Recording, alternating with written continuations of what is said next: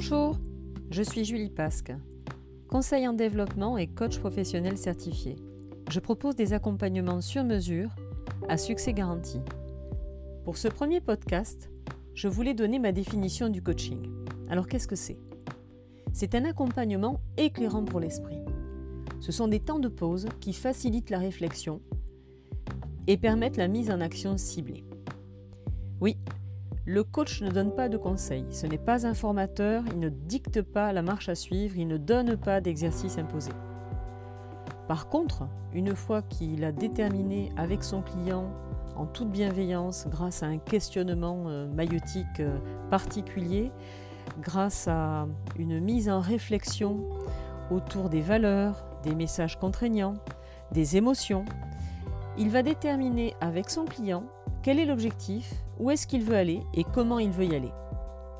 Le coach n'a pas la solution, mais il a un cadre. Les solutions sont chez le coaché, et c'est avec le coach qu'elles vont être mises en exergue, qu'elles vont être boostées, dynamisées, et vont permettre la mise en action.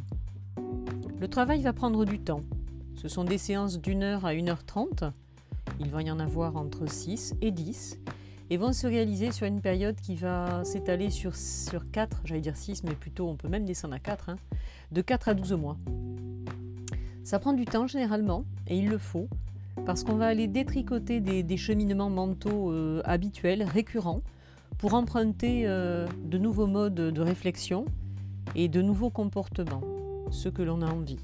on ne change pas, hein, on reste la même personne après un coaching, mais on est plus en paix, plus en adéquation avec ses volontés et valeurs profondes. Au niveau du coût, il faut compter entre 100 et 300 euros de l'heure. Mais plus que l'investissement financier, vous l'aurez noté, il y a un investissement euh, intellectuel euh, incontournable parce que le, vrai secret d'un bon coaching, c'est d'être très motivé et bien accompagné. Et là, il n'y a pas une règle absolue et une définition parfaite du bon coach, c'est un feeling, une osmose qui doit y avoir entre le coach et son client.